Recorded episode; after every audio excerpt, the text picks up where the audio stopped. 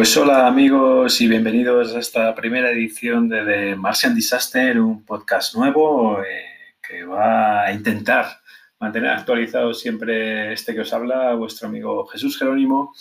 Eh, quizá algunos me conozcáis por mi anterior podcast, El Valle Fantasma, que bueno, sigue ahí en estado durmiente, es posible que algún día lo recuperemos, pero con este Martian Disaster lo que vamos a intentar es hablar de cosas diferentes, no vamos a hablar solo de música, hablaremos de noticias, hablaremos de tecnología, espero que algún día podamos hacer entrevistas, buscaremos pistas y, en fin, haremos un formato muy corto, muy pequeñito, pero intentaremos que muy frecuente. Así que, bueno, si os gusta este primer episodio, pues ya sabéis que en vuestra plataforma eh, de elección podéis marcar Martian Disaster como uno de vuestros podcasts favoritos y siempre que eh, generemos un episodio nuevo, pues seréis notificados de que estamos aquí. Así que nada, muchísimas gracias por escuchar y bienvenidos a Martian Disaster. Comenzamos ya.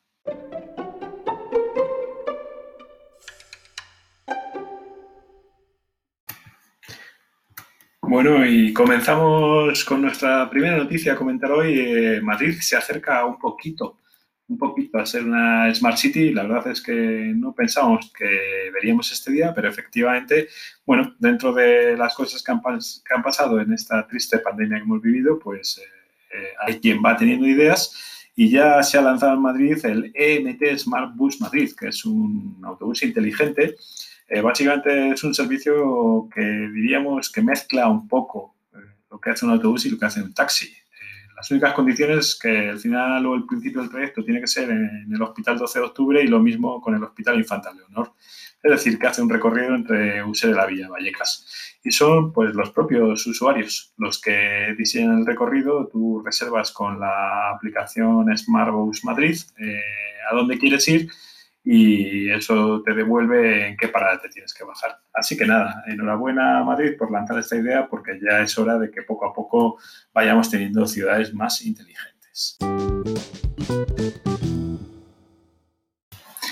Bueno, pues otra noticia que hemos conocido en estos días y que a lo mejor a lo mejor alguno de vosotros la ha visto es que por fin, por fin se ha afinado un poco la fórmula para calcular a los años humanos que equivalen los de un perro. Ya sabéis eso que se decía siempre, de que siete años de un humano equivalen a un año de un perro, y ahora pues unos investigadores en la Universidad de, San Diego, en California, pues bueno, han encontrado la equivalencia entre años perrunos y años humanos, pues midiendo los cambios en el ADN de los perros, eh, utilizando técnicas epigenéticas y así. Y bueno, se han llevado una sorpresa porque una cosa que sucede es que los perros envejecen más rápido al principio y luego poco a poco su envejecimiento se va ralentizando. Esto es una buena noticia para los propios perros porque básicamente eh, permitirá en el futuro precisar un poco más los tratamientos y los diagnósticos cuando estamos tratando a nuestros peludos amigos.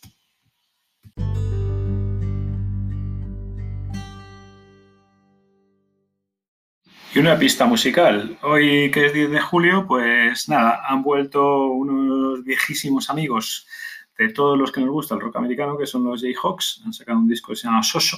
Eh, la verdad es que un nombre curioso.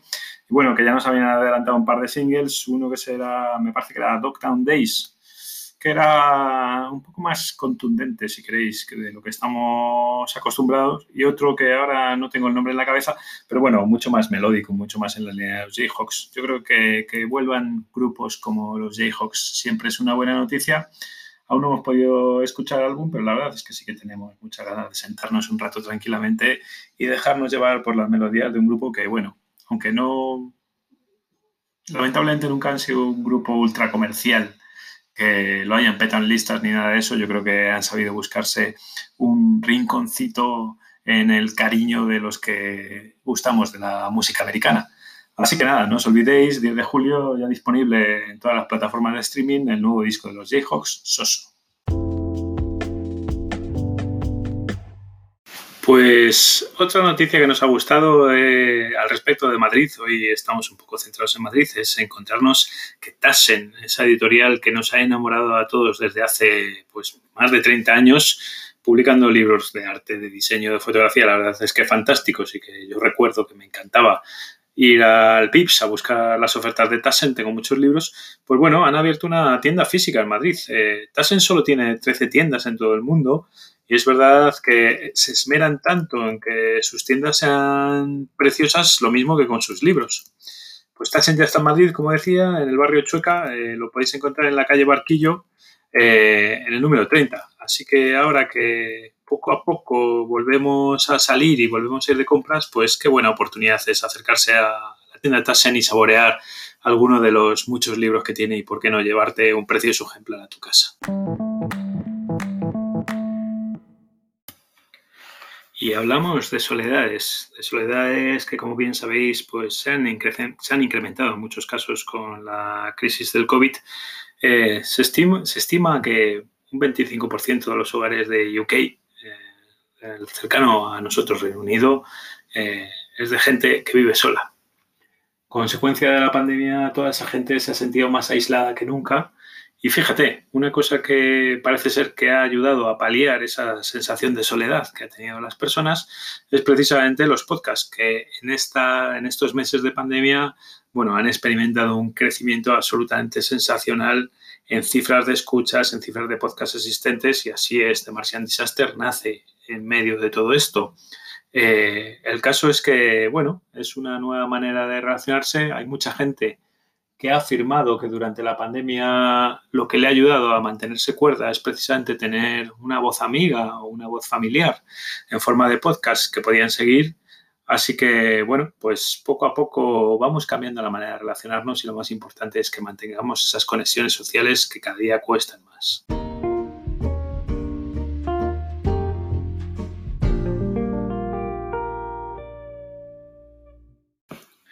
Y supongo que a estas alturas no nos va a sorprender a ninguno si decimos que la NASA, basándose en estudios científicos y no en opiniones, predice que 2020 va a ser el año más caliente en la historia del planeta.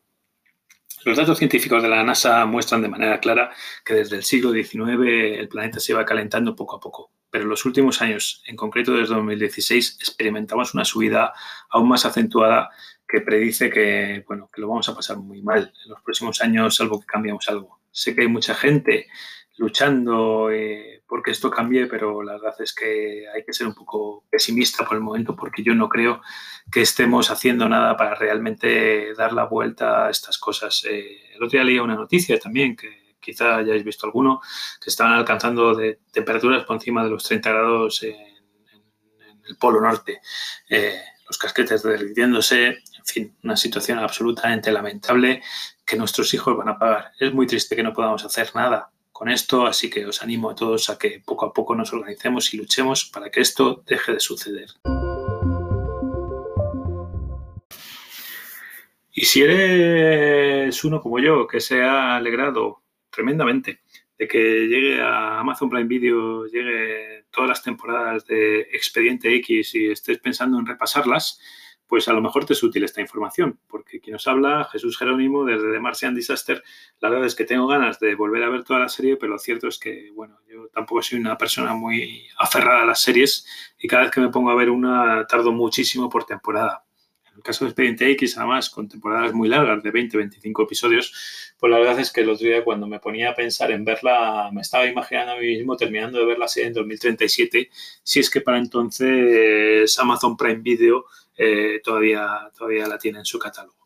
Pues bueno, pues hay una manera de solucionarlo, porque básicamente hay alguna gente eh, que lo que ha hecho es recopilar en IMDB eh, todos los capítulos que, si recordáis, dentro de la serie Expediente X había algunos capítulos que seguían una trama principal y otros cuantos que eran, digamos, casos aislados. Pues si lo que te apetece es conocer la trama principal, que sepas que esa trama principal eh, es lo que llaman The X-Files Methodology Episodes, que son 66 episodios y que lo tienes documentado en IMDB, con lo cual eh, bueno, pues es una manera de ver la serie sin tener que ver exactamente todo, todo, todo, todo lo que se produjo, que puede ser un poco demasiado.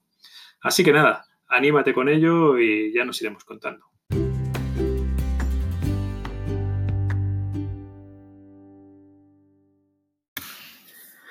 Y con esto llegamos al final de este primer episodio de Martian Disaster, confiando que lo hayáis disfrutado Somos perfectamente conscientes de que técnicamente no queda muy allá, que tenemos mucho que mejorar, pero en eso estamos. Muchas gracias por estar ahí. Recordad que en uno o dos días tendréis un nuevo episodio de este podcast. Suscribiros si os ha gustado y nos vemos pronto. Un saludo a todos.